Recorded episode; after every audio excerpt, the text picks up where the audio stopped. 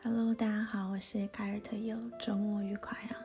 啊，本来我跟胡医生是想这周再赶一期节目的，但是我们俩 确实最近都有点忙，已经录好了，但是还没有剪辑出来。那又非常想可能在这一周再发一期跟大家去聊天的作品，那就想把之前可能在社交媒体上大家关注比较多的我的一期内容，变成音频的形式来跟大家分享，就是关于。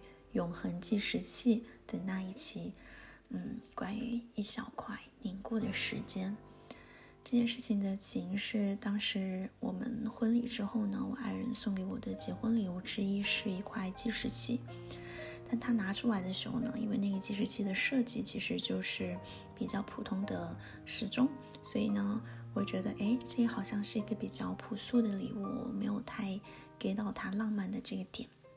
他当时告诉我说，我们将很有仪式感的拉开之后呢，时间就会开始。而这个计时器啊，它可以一直工作，直到我和他生命的尽头，为我们记录这一份承诺的时间。他告诉我说，这个是 a small piece of solidifying time。那我之前把这个放进啊结婚的那个视频里面。我后来又跟他聊起这个礼物，我说。嗯，其实好像大家都很喜欢你这一份礼物诶。他会强调说：“他说，对啊，这个是 small piece of solidifying time。”我当时才恍然大悟，真的就是眼泪都快出来了。原来是这样的。我们刚在一起的时候呢，我送了他三本韩文版的《三体》，我告诉他这是中文世界近年来我觉得最宏大、最诗意的小说，而我尤其喜欢其中的一首诗。那一首歌者用二向箔将整个星系占为一幅画卷时出现的歌谣，来自刘慈欣先生《三体》死生永生。我看到了我的爱恋，我来到他的身边。当我读到前两句的时候，我想啊，这就是科学家的诗歌吧？他好像太直接了，也没有文学性啊。但是文学就是这么有意思，有的时候它不需要修辞。不需要格律，就一绝妙的意象就可以让这首诗变得那么美。接下来的两句是：我捧出给他的礼物，那是一小块凝固的时间，小块凝固的时间，a small piece of solidified time。原来这个才是他送我那个永恒计时器的原因。这首诗太美了。这么简单的两句话，但它是我这些年心里很珍视的句子。其实文学到了这个地步，与文字的美感已经无关了。它可以调动你最原始的生命意识和自然哲学。你能感觉到，在我们身边流淌的时间，这个无数物理学家试图去窥探的奥秘，并生天地与同月古今咒的咒，居然可以变成一小块凝固的样子，放在我的手里。歌者他接着唱道：“时间上有美丽的条纹，摸起来像浅海的泥一样柔软。他把时间涂满全身，然后拉起我，飞向存在的边缘。”这首诗是我学文学以来啊，被理论和专业知识麻痹了文字的审美之后呢，很久以来第一次从心底里触动我的现代诗。时间它不再是我触摸不到的无常。它是高维世界以最平和的方式在和我打招呼，上下四方曰宇，往古来今曰宙。我们的感情在以另一种方式变成宇宙存在的总和之一。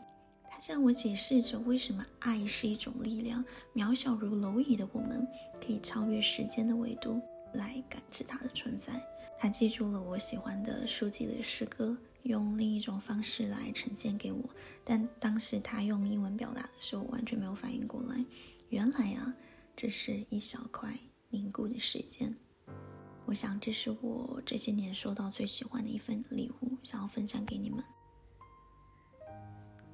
再给大家分享一个小小的花絮吧，就是，嗯，那个视频出了之后呢，在社交媒体上获得了很多的浏览，大概有两千万人看过。过了几天，就有嗯小朋友私信我说：“姐姐，你快去看那个橘色软件上已经有了，并且它卖成了天价。”我当时一下就太慌了，我觉得万一万一有嗯粉丝看了这个去买的，他买到嗯 overprice 太溢价的，他买到太贵的或者是假的，那我实在是太愧疚了。因为那个计时器它是在一个纽约的工工业设计的工作室买的，就是其实是一个很冷门很冷门的东西。那个设计师一八年就出了这个作品，但其实也一直没有什么销量了。嗯，价格呢，我觉得会是会有一点点溢价，当时买好像是二百八十刀。但是我听说啊，就是这个视频火了之后呢，他们已经把这个计时器涨价成了四百五十刀了。但它好像有做一点点改装，就是我当时拿到的时候呢，他宣称是可以呃计时四十年这样子。然后我爱人他把它稍微改装了一下，大概可以计时一百二十年。然后那个工作室呢，它涨价。呃的时候也是宣称他们也把电池改了，可以计时大概一百多年的样子，就反正做了一个升级吧。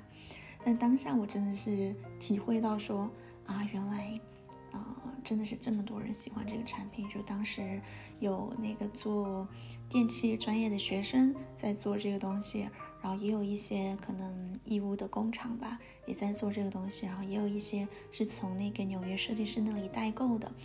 然后当时就赶快在评论区呢跟大家讲清楚，说完全不能保证你在各种软件上能买到的这个是真的，或者是说是一个价格合理的，所以大家希望大家去理性的去消费，因为这个东西它本身呢，我觉得这个 idea 这个故事是非常好，但是你是不是真的喜欢这个产品，是因为这个故事喜欢，还是你觉得真的需要它，这点可能大家都要想清楚。